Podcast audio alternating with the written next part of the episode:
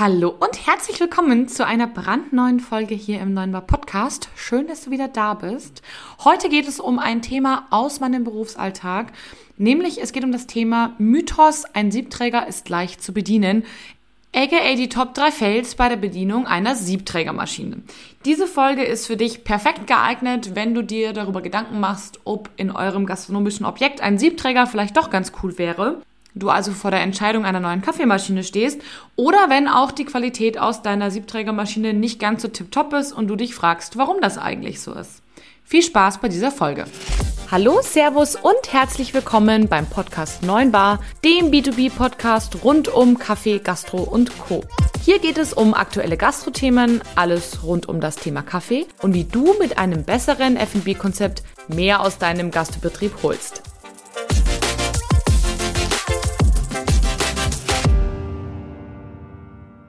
Hi und willkommen zurück zu dieser neuen Folge hier im Neuen Bar Podcast. Schön, dass du heute auch wieder da bist zu diesem Thema, was mich ja gefühlt Tag ein, Tag aus beschäftigt. Falls du dich fragst, warum das so ist. mein Name ist Kathi Rittinger und ich bin Kaffeemaschinen-Expertin bei der Kaffeegruppe hier in München. Und ich kümmere mich darum, dass die Gastronomen da draußen ihre super Kaffeemaschinen bekommen. Und natürlich gibt es in diesem Atemzug immer die Frage Vollautomat oder Siebträger. Und es gibt so, ich sag mal, den Anteil der Kunden, die von vornherein mit dem Siebträgerwunsch kommen, beziehungsweise noch nicht mal mit dem Wunsch, sondern mit der festen Überzeugung, damit nach Hause zu gehen. Ähm, und eine klassische Annahme dabei ist eben, ich nehme den Siebträger, weil da gibt es eine bessere Qualität und von der Bedienung ist das überhaupt kein Problem. Sehe ich ja jeden Tag, die Dinger stehen überall rund. Also kann das ja nicht so schwer sein. Ja, soweit, so gut. Und das sind so die klassischen Annahmen bezüglich eines Siebträgers. Ähm, ja, Bedienung wird schon irgendwie gehen, Top-Qualität, ne? also das impliziert ja so ein Siebträger irgendwie und sieht ja auch gar nicht so schwer aus, was die da mit diesem Ding machen. Grundsätzlich ja, aber. Und ich möchte heute auch nicht äh, der Spielverderber sein, ähm, auch wenn mich manche meiner Kunden immer so bezeichnen, wenn ich sehr ehrlich mit ihnen spreche. Ein Siebträger ohne den Barista bzw. das Barista-Training ist wie Fahren ohne Führerschein. Ups. Denn das kann auch richtig schmerzhaft und richtig teuer werden. Und mit richtig schmerzhaft meine ich das schmerzverzogene Gesicht der Kunden, wenn sie einen gruseligen Espresso bekommen. Und richtig teuer, wenn sie nicht wiederkommen, weil es einfach nicht schmeckt. Ja, am Ende des Tages ist es so, wenn ich einen Siebträger habe, aber keinen Barista beziehungsweise niemanden, den ich mit einem Barista-Training betraut habe, dann ist der Kaffee leider nicht leckerer als aus einem Vollautomaten. Und wer jetzt da schon die Augen verdreht, ja, I feel you. Ich mag auch gerne einen sehr, sehr guten äh, Siebträger Cappuccino, muss aber leider sagen, dass ich den deutlich seltener bekomme, als ich äh, ihn aus einem Siebträger trinke. Jo, ich möchte jetzt hier auch gar nicht demotivieren, sondern einfach noch mal ganz klar machen, dass es einfach ein paar Dinge braucht, wie beim Auto halt auch, die ich können muss, bevor ich mit einer Siebträgermaschine loslege, beziehungsweise bevor ich in ein Auto steige und losfahre. Na, genauso wie ich beim Auto halt lenken lernen muss und schalten und gut, heute jetzt auch nicht mehr. Und ähm, die Verkehrsregeln ist es beim Siebträger genauso. Ansonsten geht's einfach in die Hose. Und deswegen glaube ich, ist es ganz wichtig, dass ich heute mit euch einmal kurz darüber spreche, denn ansonsten gibt es einfach Enttäuschungen. Und das habe ich leider ähm, in meiner Karriere auch immer wieder gehabt, dass Leute zu mir gekommen sind oder auch jetzt erst vor kurzem wieder, die sich einen Siebträger ausgesucht haben, ähm, mit denen ich auch ganz ehrlich über das Thema gesprochen habe und gesagt habe, Mensch, wie ist denn dein Personal? Wie hast du das so geplant? Wie ist es mit Kursen? Weißt du, was die können? Kannst du selber? Ähm, dass alles dann quasi abgehakt wurde, in Anführungsstrichen. Und ja, dann eine Woche nach Eröffnung halt, ähm, ja, ich sag mal, wenn Reality Kicks in, sag ich mal, ähm, auf den Plan kam, dann der Kaffee nicht mehr geschmeckt hat, die Mühle verstellt war, das mit dem Schäumen doch nicht so geklappt hat, wie man eigentlich dachte, dass der Eintageskurs vielleicht doch nicht gereicht hat. Und das gibt einfach Enttäuschungen und ein, und ein schlechtes Bild über Siebträger beziehungsweise ähm, ja, vielleicht auch über den Verkäufer. Und deswegen finde ich es ganz wichtig, dass wir darüber sprechen. Ich möchte euch heute nämlich ähm, drei sag ich mal, Stolpersteine präsentieren, die so bei einem Siebträger auftreten können und über die ihr einfach nachdenken sollt, ähm, ja, bevor ihr einen Siebträger kauft, beziehungsweise auch wenn der Kaffee bei euch jetzt im Moment vielleicht nicht so schmeckt, Vielleicht treffen ja eine dieser drei Stolpersteine zu.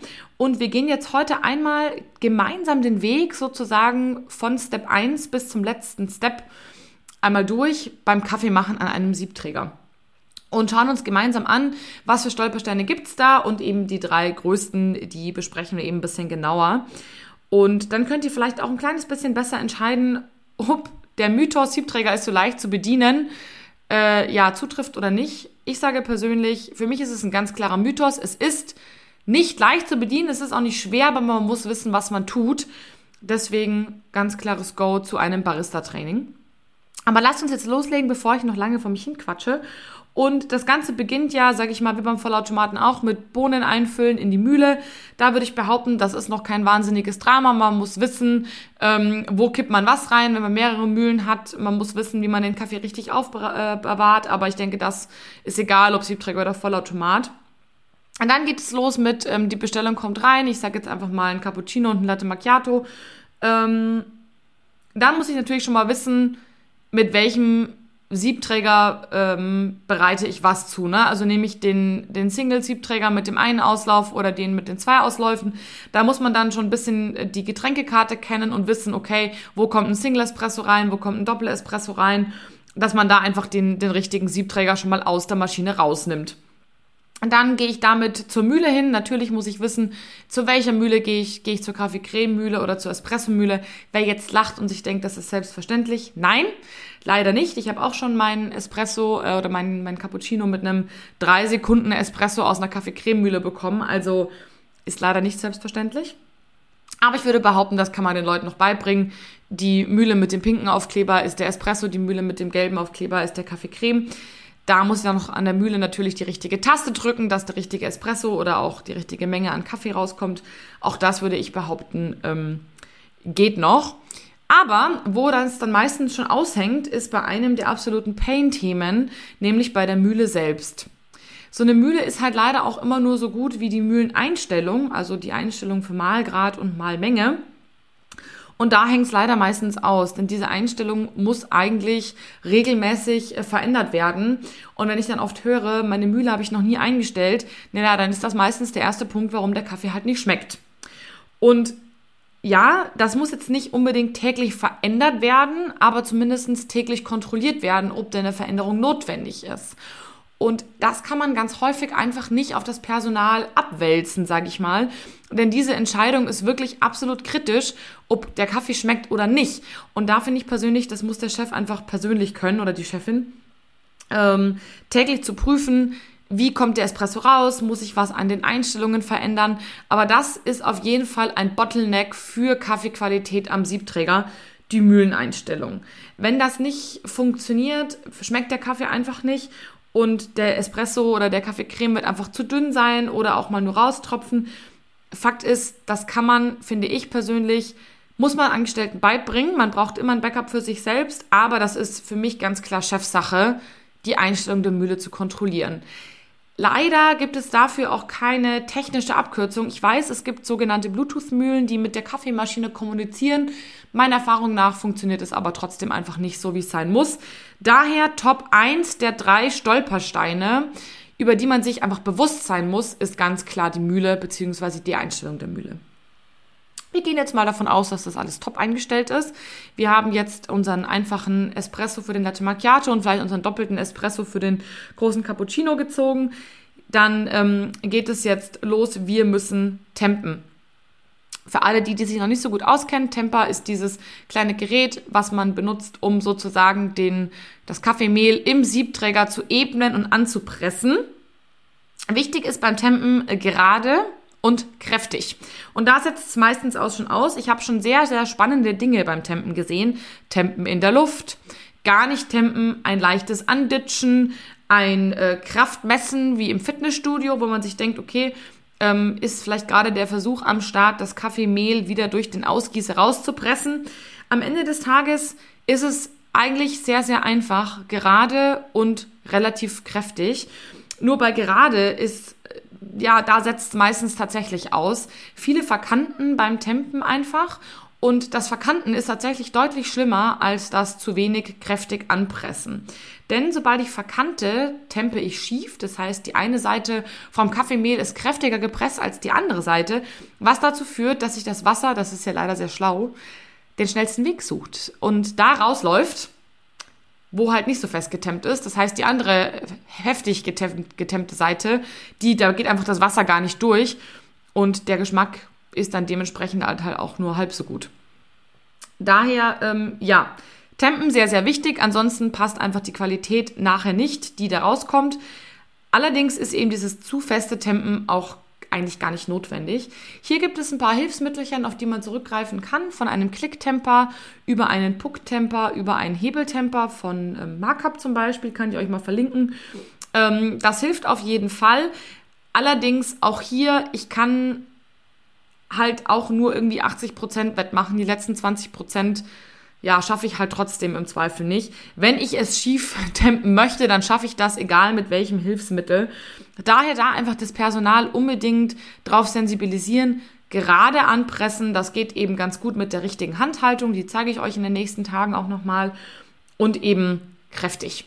Das hilft, denke ich mal, schon, um das Tempen ein Stück weit ja, zu verbessern. Ansonsten erwartet einen eben Channeling. Das ist, wenn das Wasser eben, sag ich mal, ungleichmäßig durch den Kaffeekuchen rinnt. Und das führt eben dazu, dass der, der Kaffeekuchen oder der Kaffee nicht richtig extrahiert wird. Und das schmeckt man dann auch. So, wir haben jetzt mal angenommen, kräftig und gerade getemmt. Wir spannen den Siebträger ein. Ich würde behaupten, auch das lernt man mit der Zeit, spätestens ähm, wenn es mal so schief drin hängt, dass einem das, ähm, ja, der Kaffee beim Brühen ins Gesicht spritzt, weil eben der Siebträger nicht richtig drin ist. Mit der Zeit lernt man das. Ähm, da einfach ganz locker ähm, den Siebträger in die Hand nehmen, von links nach rechts einspannen, kräftig anziehen, beziehungsweise einmal mit dem Handballen dagegen klopfen, dass der Siebträger ordentlich sitzt. Dann drückt man die richtige Taste. Ich würde behaupten, auch das kann man noch hinbekommen. Und dann läuft schon der Kaffee. Dann ist es ganz wichtig, während der Kaffee läuft, ähm, den Kaffee auch zu analysieren. Ich mache das immer mal kurz mit so einem, ich sag mal, äh, ja, mit einem Auge, mit einem Auge, das andere Auge konzentriert sich bei mir aufs Milchschäumen. Da kommen wir dann gleich dazu. Aber es ist schon sehr, sehr sinnvoll, dass man während des Kaffeemachens einfach mal kurz ein Auge auf den ähm, Espresso oder den Kaffeecreme wirft. Wie läuft denn der eigentlich raus? Also plätschert der, ähm, wie ist die Crema, ähm, wie, ist die Auslaufzeit, wie ist die Farbe, die da rauskommt. Das würde ich wirklich vor allem am Anfang empfehlen, wenn man noch nicht so fit in dem Thema ist. Aber auch später, denn so eine Mühle verstellt sich auch ganz gerne mal untertags oder muss mal untertags nachgestellt werden. Und das kann man halt viel, viel leichter, ja, sag ich mal, abpassen, den richtigen Zeitpunkt, wenn man seinen Kaffee so ein bisschen im Blick hat. Genau, das ist so, ich sag mal, nennen wir es mal ein halber Stolperstein, wenn ich nicht weiß, wie ich den Kaffee richtig interpretiere. Das sollte ich auf jeden Fall mit der Zeit lernen. Ist aber lernbar. Kommen wir zum dritten großen Riesenstolperstein, nämlich das Thema Milchschäumen. Ich sollte dazu vielleicht nochmal irgendwann ein YouTube-Video aufnehmen, denn das ist leider, äh, ich sag mal, eins der Pain-Themen für mich neben den schlechten Espresso. Der beste Espresso bringt nichts, wenn die Milch, die oben drauf gekippt wird, grauenvoll geschäumt ist. Und was meine ich mit grauenvoll geschäumt? Entweder die falsche Temperatur, in dem Fall ist es gerne mal zu heiß, oder die falsche Konsistenz. In der Regel zu viel Luft, zu viel Blasen, zu viel äh, Monte Bianco, wie die Italiener es auch ganz gerne nennen. Und da helfen nur zwei Dinge. Erstens Training. Es ist alle eine alles eine Frage der Technik.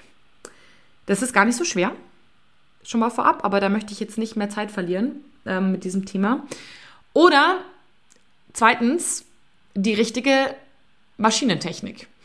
Es gibt da tatsächlich ein paar Hilfsmittel, die einem helfen können, den richtigen äh, Milchschaum zu produzieren. Gerade wenn man ungelerntes Personal einstellen muss, weil es halt nicht anders geht, ist es am Anfang besser, mit der richtigen Maschinenunterstützung zu arbeiten.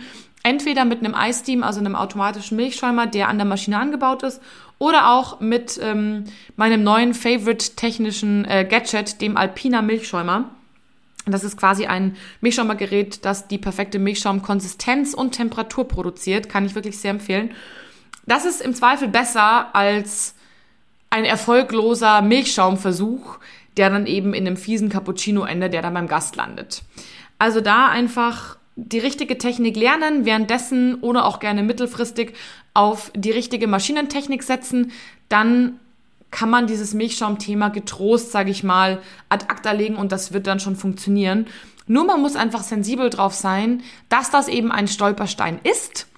Denn wenn man das nicht ist, gibt man eben im Zweifel einen fiesen Cappuccino raus und das ist gemein. So, ähm, dann haben wir den Schaum, sag ich mal, zubereitet. Dann sollte dieser noch eingegossen werden. Das ist tatsächlich schwerer, finde ich persönlich, als das eigentliche Milchschäumen an sich. Wobei ich sagen muss, ja, für den Geschmack spielt es schon eine Rolle ähm, wie, man ein, wie man eingießt. Wobei ich sagen muss, wenn ich einen guten Espresso mit einer gut geschäumten Milch bekomme, dann habe ich einfach schon, finde ich persönlich, vier von fünf, von fünf Punkten erzielt. Und dann ist der Geschmack auf jeden Fall schon mal deutlich besser als bei wahrscheinlich 95 Prozent der Cafés da draußen.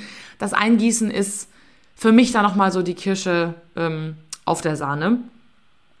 Wenn ich das richtig eingegossen habe, äh, die richtige Tasse verwendet habe, sollte das Ganze noch möglichst schnell zum Gast. Die Maschine sollte dann wieder für den nächsten Kaffee vorbereitet werden, also sprich Dampfpflanze abwischen, abdampfen und ähm, ja, Siebträger, also den Siebträger ausklopfen sozusagen, dass der Kaffeekuchen rausgeht, vielleicht mal kurz spülen, fertig.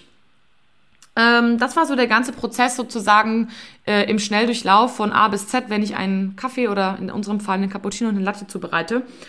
Und wir haben drei Stolpersteine besprochen. Das ist einmal eben die Mühle mit der richtigen Einstellung, dann einmal das äh, richtige Tempen, also gerade und fest, und einmal das richtige Milchschäumen, wo ich einfach die Technik beherrschen muss. Ansonsten gibt das nichts. Das sind für mich die drei größten Stolpersteine bei einem Siebträger, die es auf jeden Fall auszumerzen gilt, wenn ich eine gute Qualität haben möchte. Ja, wer sich jetzt schon quasi im Sicheren fühlt und sich denkt, Mensch, das sollte doch nicht zu viel verlangt sein, ja, ich gebe euch recht, aber wie hat so schön letztens ein Kunde von mir gesagt, das fand ich herrlich. Ich habe mit ihm gesprochen, weil er nicht ganz happy war mit seiner Qualität in seinem Laden und wir haben eben so, wir sind diesen Prozess gemeinsam eben durchgegangen und haben geguckt, wo könnte es denn haken. Und wir haben festgestellt, es waren nicht diese drei Stolpersteine, die ich euch jetzt gerade genannt habe, sondern eine Vielzahl kleiner Stolper-Kieselsteinchen. Angefangen von die Tassen waren nicht richtig vorgewärmt. Angefangen von, die Milch war nicht eingekühlt, damit hatte das Personal nicht genügend Zeit zum Milchschäumen, damit war die Technik zwar richtig, aber es ging ein bisschen zu schnell, sodass das Personal halt einfach die Milch doch irgendwie versaut hat. Angef weiter ging es mit, ähm, wir haben den falschen Siebträger verwendet, also sprich den falschen Siebeinsatz in dem falschen Siebträger. Ähm, wir haben diese ganzen kleinen Stolperkieselsteinchen am Ende ausgeräumt und der Kunde ist jetzt sehr happy. Bei mir ist ein Satz so im Kopf hängen geblieben und das war, oh mein Gott, ich wusste nicht, wie viele kleine Dinge man richtig machen muss, damit am Ende ein halbwegs gutes Getränk bei rumkommt. Und auch wieder hier, ich möchte nicht die Illusion nehmen, dass ein Siebträger auch Spaß machen kann, ganz und gar nicht. Ich glaube nur, man muss einfach wissen, dass die Arbeit an einem Siebträger ein gewisses Handwerk ist. Und dieses Handwerk muss man erlernen. Genauso wie man, wenn man seine Bude streicht, weiß, äh, mit schludrigen Abkleben, ja, das geht schon, ich kann trotzdem streichen, aber die Arbeit nachher hm, mit dem äh, Farbkleckser entfernen macht halt nicht so Spaß. Genau das Gleiche ist das bei einem Siebträger. Das ist alles erlernbar, das macht alles einen Heiden Spaß, aber ich muss einfach wissen, dass es gelernt werden muss damit einfach sich nicht die, die falsche Erwartungshaltung einschleicht und man so einen Siebträger kauft und denkt, ach ja, cool, und jetzt habe ich Top Quali und habe ich halt am Ende doch nicht. Und ja, mit diesem, mit diesem Impuls möchte ich gerne diese heutige Folge nach knapp 18 Minuten beenden. Ich hoffe, ihr seid jetzt nicht traurig, ähm, sondern ihr äh, tat, habt Tatendrang und krempelt die Ärmelchen auf und schaut, was ihr bei euch noch optimieren könnt. Mm, Vielleicht mache ich auch noch mal ein YouTube-Video dazu. Ich muss mal gucken, ähm, wo ich noch mal auf die ganzen einzelnen großen und kleinen Stolpersteinchen eingehe. Ich glaube, ihr habt heute sehr viel von mir gelernt oder sehr viel Wissen mitbekommen. Schaut einfach mal, analysiert euren eigenen Prozess und schaut mal, was könnte vielleicht noch so schief laufen bei euch. Mm, beobachtet euch auch mal gegenseitig, geht mal in andere Cafés, guckt mal, was machen die so. Vor allem in die, in die Top-Adressen der Stadt, da kann man immer sich viel abgucken. Genau, und guck mal, was ihr noch so ändern könnt. Und wenn ihr jetzt gerade eben an der Entscheidung steht, hey, ich brauche einen Siebträger oder einen Vollautomaten, ich weiß nicht so genau, dann nehmt gerne mit mir Kontakt auf, lasst uns gemeinsam die Stolpersteine nochmal analysieren. Am Ende des Tages steht und fällt fast alles mit eurem Personal. Mm, und da kann ich euch ein paar Tipps und Tricks geben, beziehungsweise wir können das gemeinsam analysieren. Glauben wir, euer Personal schafft es? Glauben wir, ihr schafft das? Also ihr als äh, Gastronomen, seid ihr dahinter oder seid ihr es nicht? Und dann können wir gemeinsam eine Entscheidung treffen, was für euch die richtige Kaffeemaschine ist. Nehmt gerne Kontakt mit mir auf. Ich verlinke euch meine Kontaktdaten unten in den Show Notes. Bucht euch einfach einen Termin bei mir im Kalender, der ist für euch freigegeben. Schreibt mir eine E-Mail auf Instagram äh, eine Nachricht oder ja, ruft mich einfach an.